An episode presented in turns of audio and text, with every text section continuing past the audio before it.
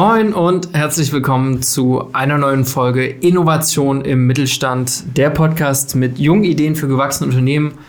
Lang ist es her, dass wir mal über die Digitalisierung im Bau gesprochen haben, obwohl das doch eigentlich unser absolutes ähm, Passionsthema hier ist. Absolutes deswegen, zumindest für 50 Prozent.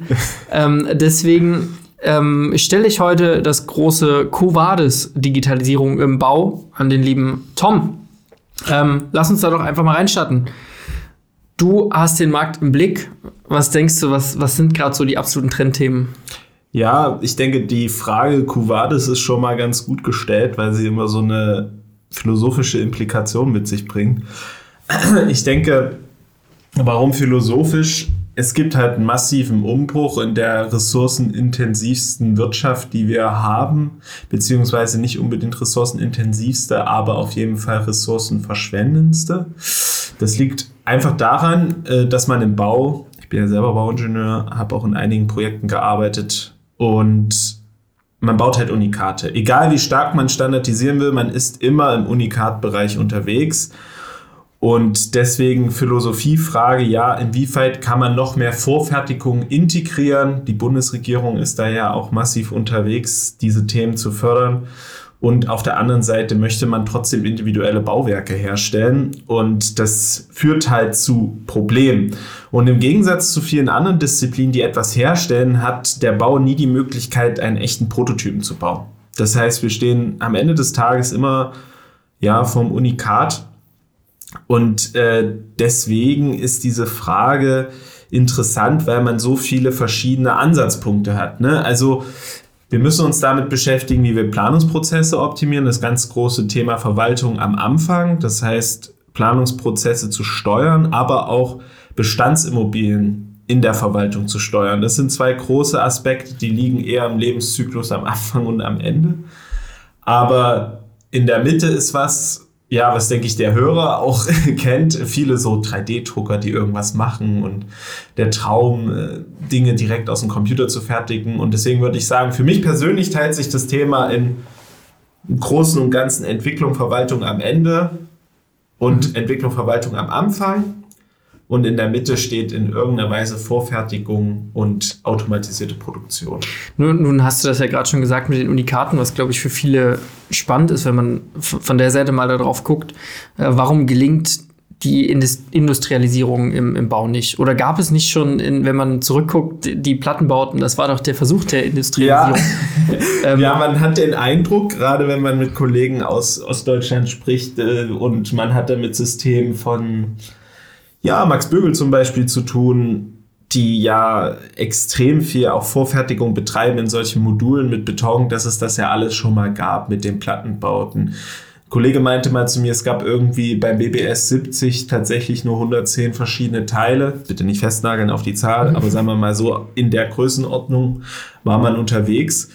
Ja, und die Gebäude, die da rauskommen, kennen wir. Ja, und ich denke mal, das Problem an der Vorfertigung ist, dass man für hohe Vorfertigung und hohe Standardisierung auch einfach vertretbare Standards, zum Beispiel überall schon mal die gleichen Bauordnungsanforderungen bräuchte. Schauen wir mal über den Tellerrand. Niederlande zum Beispiel, da kennt man ja diese Reihenhäuser, ne? die sehen extrem ähnlich aus und in Niederlanden hast du solche Fertigteilhäuser wirklich am laufenden Band. Warum? Den ihr Bauordnungsrecht, den ihre Bauplanungsvorgaben sind noch viel weitreichender und da geht das halt gut, da kannst du das durchziehen. Hier in Deutschland musst du immer auf individuelle Dinge realisieren. Ich war mal bei einem Projekt beteiligt, da haben wir Max Modul eingesetzt und wir mussten aber auch in die Sozialbauförderung der Stadt. Ja, und jetzt fängst du halt an, dieses System von denen da rein zu pressen. Und du musst diese ganzen Anforderungen, diese ganzen Stakeholder, jeder möchte mitreden, jeder möchte was sagen dazu, musst du in ein System packen. Und das zusammenzubringen, ist ganz schwierig. Und das stört mich tatsächlich an der Wohnraumdebatte von Seiten des Gesetzgebers massiv. Es werden stark Themen gepusht, wie Vorfertigung, industrielle Fertigung, aber es wird gar nicht daran gedacht, wie kann ich denn strukturpolitisch direkt darauf Einfluss nehmen. Hm. Wir haben 16 Bundesländer, wir haben 16, wir haben 16 Bundesländer, wir haben 16 Landesbauordnung, basieren alle auf der Musterbauordnung, aber es gibt da immer Unterschiede. Und das wären eigentlich so Ansatzpunkte, wo man wirklich direkt strukturpolitisch was machen könnte und da hätte man massiven Einfluss auf den Markt. Mhm, mh. ähm, da hilft dann quasi auch äh, BIM und KI nicht, äh, wenn wir eine Verwaltung haben, die nicht hinterherkommt. Ja, das ist auch ein Riesenthema bei BIM zum Beispiel. In einigen Projekten beteiligt gewesen, wo das im großen Umfang, ja, sagen wir mal, die Leute wollten viel damit machen. Oft ist nicht so viel rausgekommen, leider. Ich bin großer Verfechter dieser Arbeitsmethodik. Ähm, vielleicht um den Hörer kurz reinzuholen, äh, Building Information Modeling. Ich fasse es mal für mich so zusammen, ist die Überlegung, ein Haus in der Planung und seiner digitalen Abbildung nicht nur als Ableitung von zweidimensionalen Linien zu verstehen, also Grund- und Aufriss, ne? Mathe 9. Klasse, sondern als Datenbank zu begreifen, das aus verschiedenen Objekten besteht. Und diese Objekte haben einerseits geometrische Eigenschaften, andererseits auch alphanumerische ne? Wände, haben Farben, Material und so weiter. Das heißt, ähm, BIM kann eine extrem große Hilfe sein und wenn du sagst, ja, man hat den Eindruck, es hilft nicht so viel und da gebe ich dir recht, weil das Problem äh, eigentlich nicht zwangsläufig darin besteht, also andersrum gesagt, natürlich entstehen bei der Planung viele Fehler, die zu Mehraufwänden führen. Aber viele Planungsfehler kann man so ohne weiteres nur durch die Anwendung von BIM gar nicht beheben. Weil, wie gesagt, viele Stakeholder, es gibt so viele Themen und die zu beachten, ja, das ist die Kunst und das ist auch die Kunst mit einer anderen Arbeitsmethodik. Verwaltung, hattest du gesagt, kommt nicht hinterher. Es ist aber auch so, wir erzeugen IFC-Modelle in der BIM-Planung, IFC Industrial Foundation Classes, also eine Repräsentation eines Gebäudes in einem offenen Standard, die jeder verwenden kann. Und am Ende nutzt zum Beispiel der Bauherr die Daten gar nicht weiter. Oder die Verwaltung nutzt das nicht, um eine Prüfung vorzusehen. Das heißt, wir machen ganz weil sie weil sie es nicht können oder ja, weil sie es nicht weil sie es glaube ich nicht verstehen. Nee also dürfen da in dem Fall glaube ich haben wir tatsächlich nicht so Probleme mit dem dürfen. Wir haben tatsächlich eher Probleme mit dem ja können möchte ich noch nicht mal sagen. Ich habe eher das Gefühl die Leute haben Angst vor dem Thema und trauen sich dann nicht irgendwas damit mhm. zu machen. Also das ist ein ich sag mal so im Bauwesen sind viele Kollegen, ich weiß nicht, wie es in anderen Branchen ist, gerne berichten, aber meine Erfahrung ist, als Ingenieur zumindest im Bauwesen, viele Leute bleiben gerne bei der Art und Weise, wie sie es schon immer gemacht haben. Ne, das haben wir schon immer so ich, gemacht. Ich, ich glaube, das ist ein branchenübergreifendes Thema. ja, das kann gut sein. Wir haben ja auch schon mit vielen Branchen zu tun gehabt. Da würde ich dir auch recht geben in dem Zusammenhang. Aber ähm, ja, es ist auch immer die Frage, ne? was will ich denn eigentlich erreichen? Das wird viel zu wenig gefragt. Das fragt doch die Politik viel zu wenig. Ne? Ich meine, an dem ganzen Thema hängen ja auch noch politische Implikationen mit Stadtplanung und so weiter. Da kann man sich auch mal die Frage stellen, was wir eigentlich erreichen wollen mit immer mehr Wohnraum und woanders leeren Wohnräumen und so weiter. Das sind aber Fragen, die wir vielleicht hier gar nicht anfassen wollen es wird sich viel zu wenig gefragt, welche Maßnahme eigentlich welches Ziel verfolgt. Es wird immer irgendwas Großes angepackt, ohne das konkret runterzubrechen.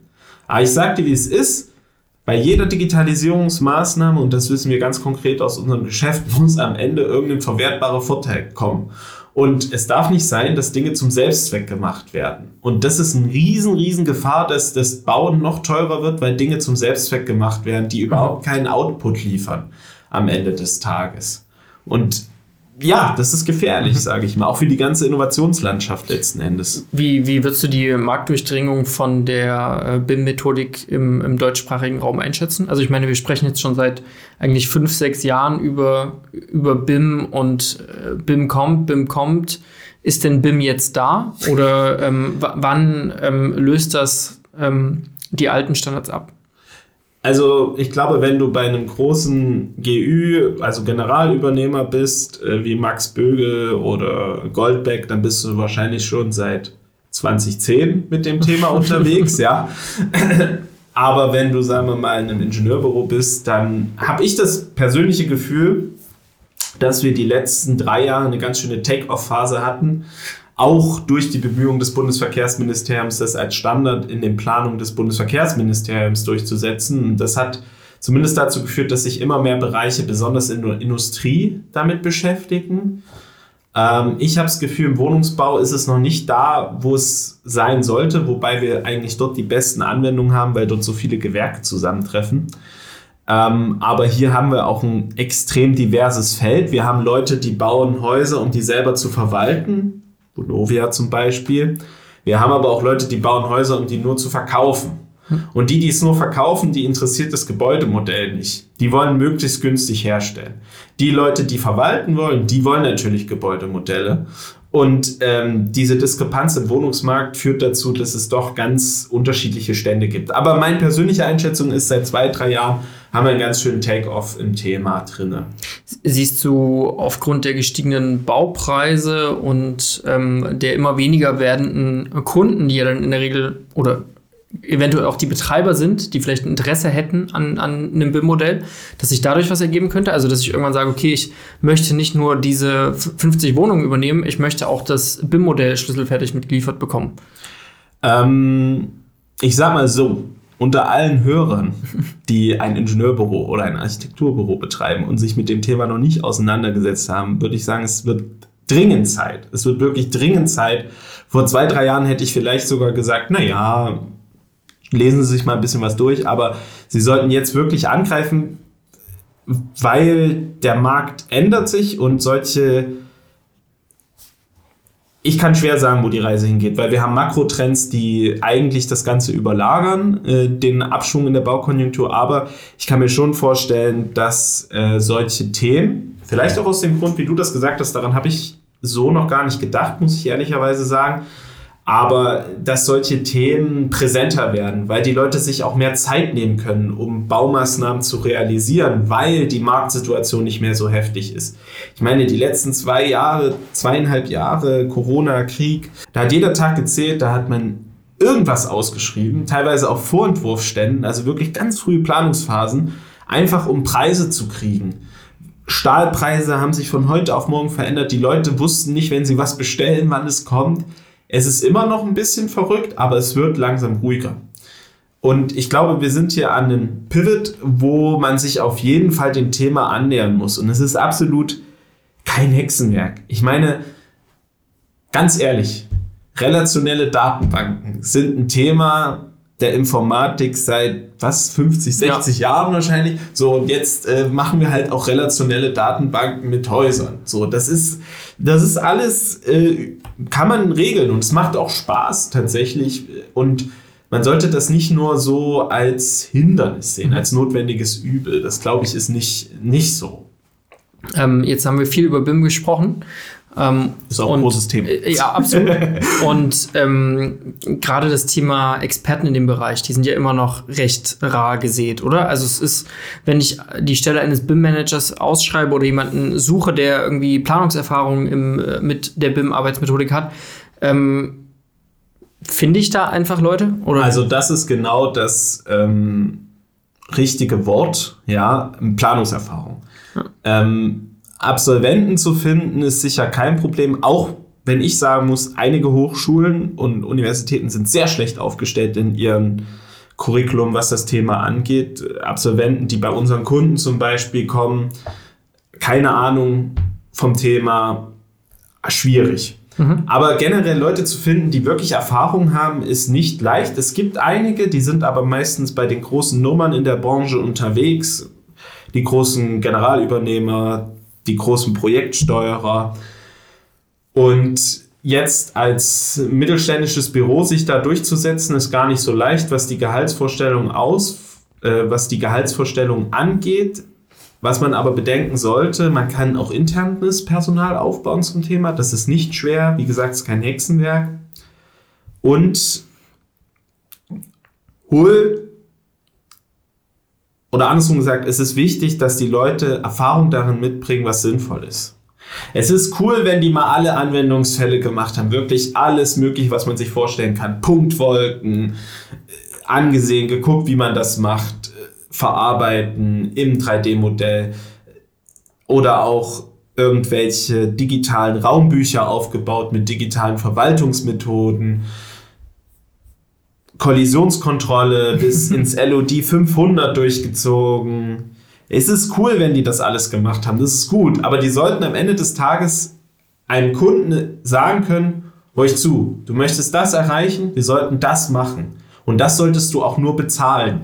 Weil viele, viele Sachen, zum Beispiel beliebtes Thema, Bauablauf, Animation, ich weiß, es wird immer wieder Simulation genannt, aber das, was man da macht, in den 90%, 95% der Fälle, ist eine Animation, wo man einfach eine gewisse bildliche Darstellung erzeugt, wie sich das 3D-Modell aufbaut, nach und nach mit Zeitwerten. Hm.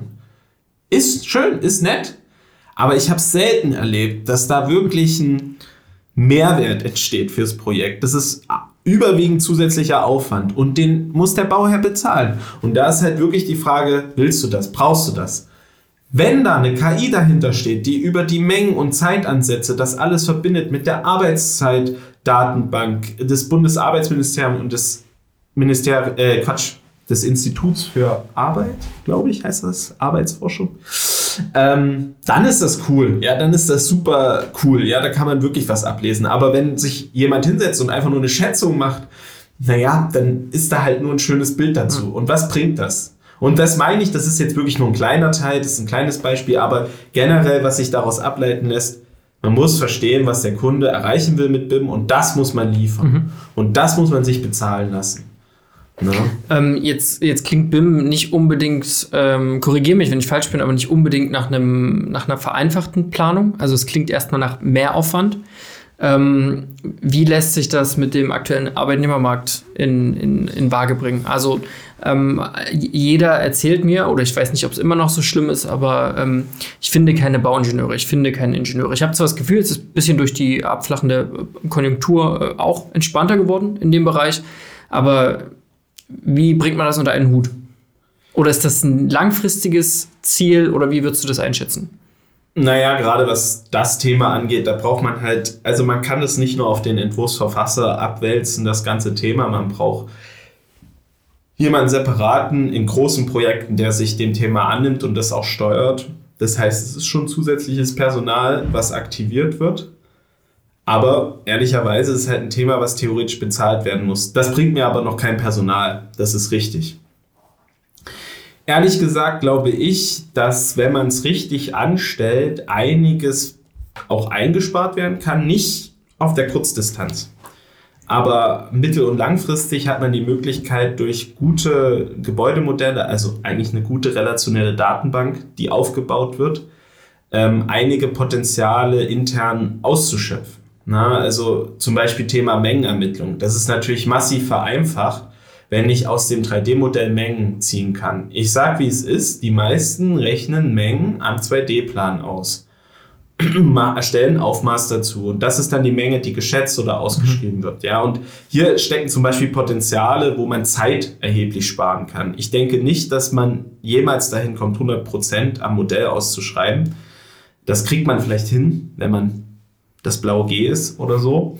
Aber, also Goldbeck, weil die natürlich in ihrem Standardsystem unterwegs sind, aber sagen wir mal, Ingenieurbüro wird das niemals hinkriegen, weil es einfach zu viele individuelle Positionen gibt, die für jedes Projekt angepasst werden müssen. Aber generell, ich gehe davon aus, 60 bis 70, sogar 80 Prozent, denke ich, kann man schon teilautomatisiert ausschreiben und da liegen massive Potenziale mhm.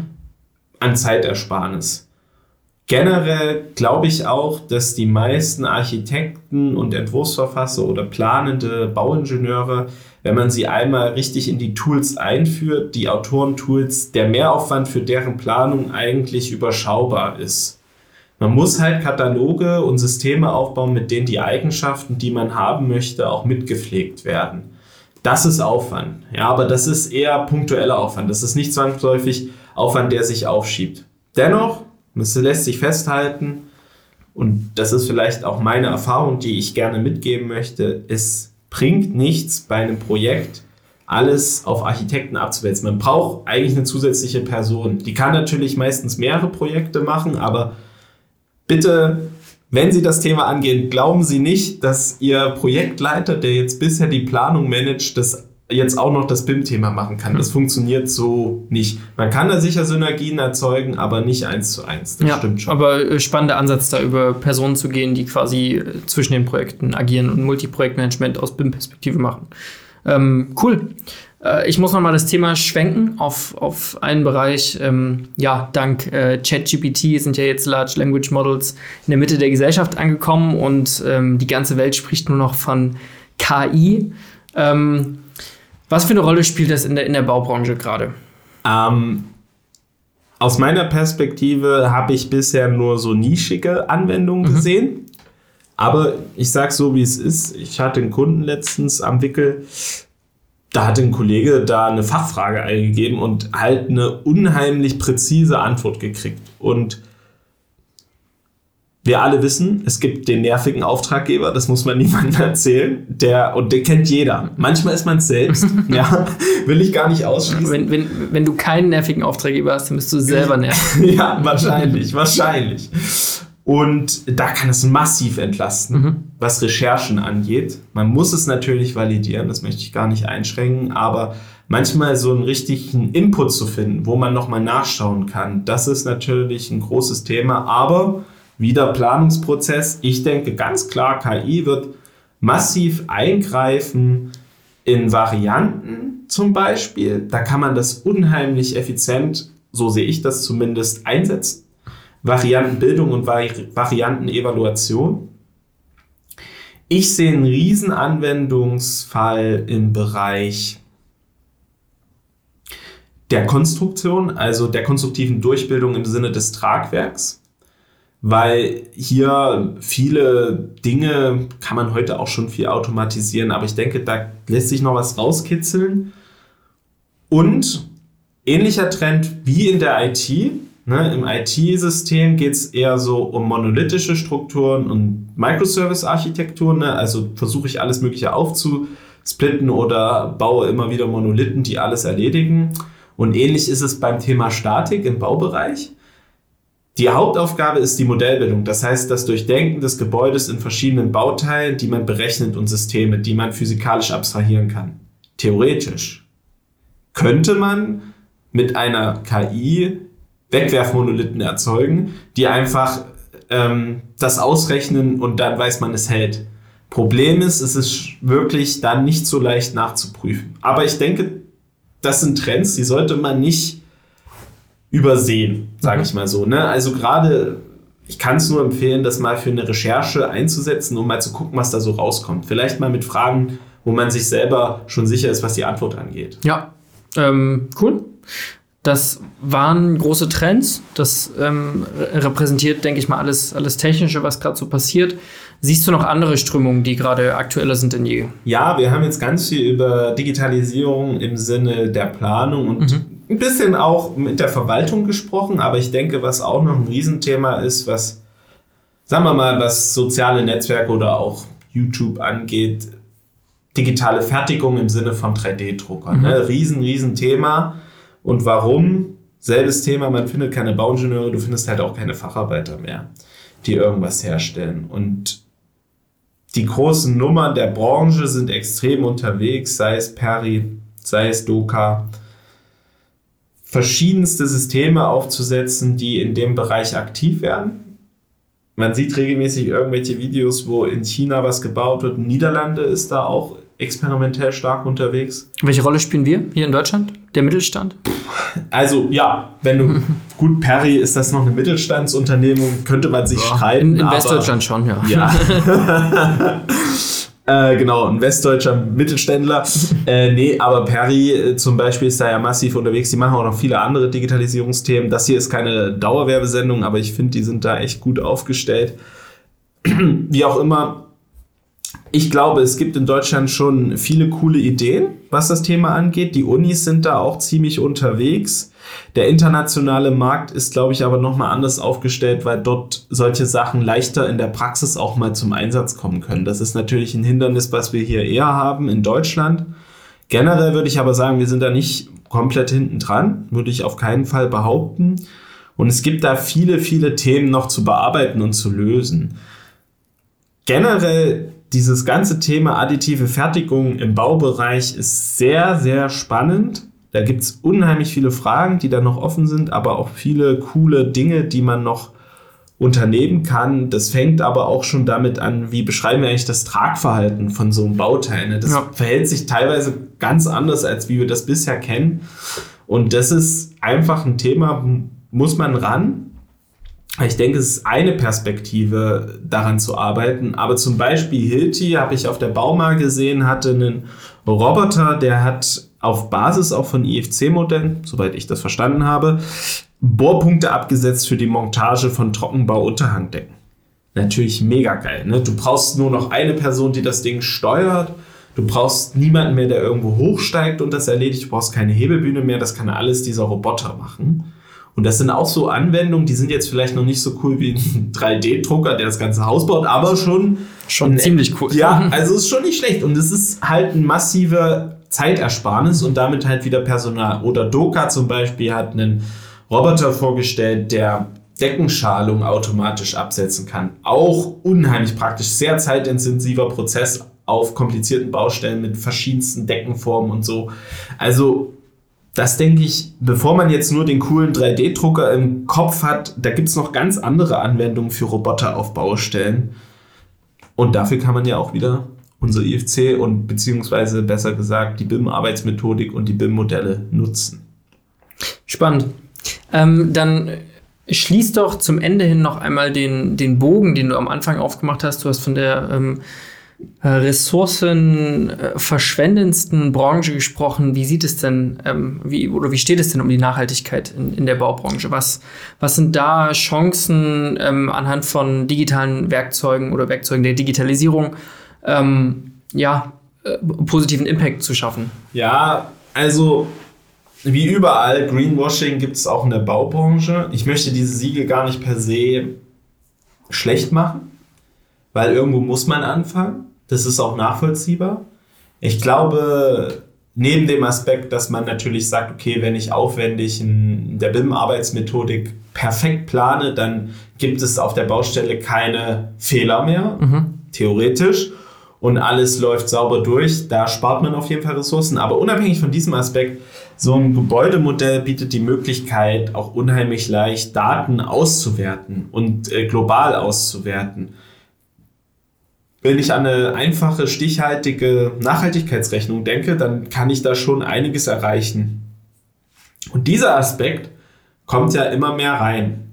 Ich meine, wir reden über ESG-Kriterien, die reinkommen wo man sich auf Nachhaltigkeit konzentrieren muss. Und natürlich betrifft das auch große Bauunternehmen, aber noch viel mehr große Immobilienbereitsteller und Erzeuger. Sei es, sei es ein Industrieunternehmen, sei es ein Wohnungsbauer, den interessiert das Thema, weil spätestens, wenn er einen Kredit haben will von seiner Bank, ja, ja. dann muss er sich damit auseinandersetzen heutzutage.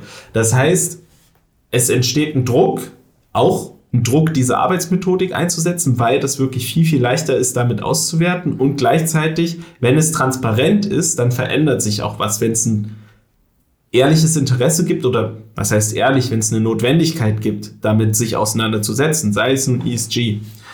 Und ich denke, das ist ein ganz großer Treiber. Man muss sich jetzt damit auseinandersetzen, weil es diese Regulatorik gibt, weil es diesen Druck gibt. Und genau das wird dazu führen, dass man sich damit mehr beschäftigen muss. Es ist natürlich so, dass es einige gibt, die über Beton groß geworden sind und es ist auch ein sehr mächtiger Markt. Die Kollegen sind halt massiv dabei zu überlegen, wie können wir den Zementanteil, also Zement ist ja mhm. das schlimmste Ding, was man so machen kann als Baustoff, äh, wie kann man den absenken? Aber wir haben auch noch andere Themen, ja. Was ist mit Sand? weltweit. Da muss man nicht erst auf die Sendung von Jan Böhmermann dazu letztes Jahr gestoßen sein. Das ist schon länger in Fachkreisen ein riesen, riesen Thema, wie man mit dieser Sandproblematik umgeht, dass es nicht genug Sand gibt für die ganzen Bauwerke, die erstellt werden, weil man nun mal Wüstensand nicht ohne weiteres einsetzen kann. Und es ist einfach ein Ding, da wird sich sehr, sehr viel bewegen, einfach weil der Druck jetzt da ist und weil man sich da aber auch bewegen muss. Ja. Cool. Ähm, das klingt doch aber nach einer, einer positiven Zukunft. Und äh, Druck macht Diamanten, wie du so gerne sagst. ähm, nein, bleiben wir gespannt. Vielen Dank für diesen ähm, großen Rundumschlag. Ähm, ich denke, Co Vadis ähm, konnte man damit ganz gut beantworten. Der Wegweiser ist aufgestellt. ähm, danke dir, Tom.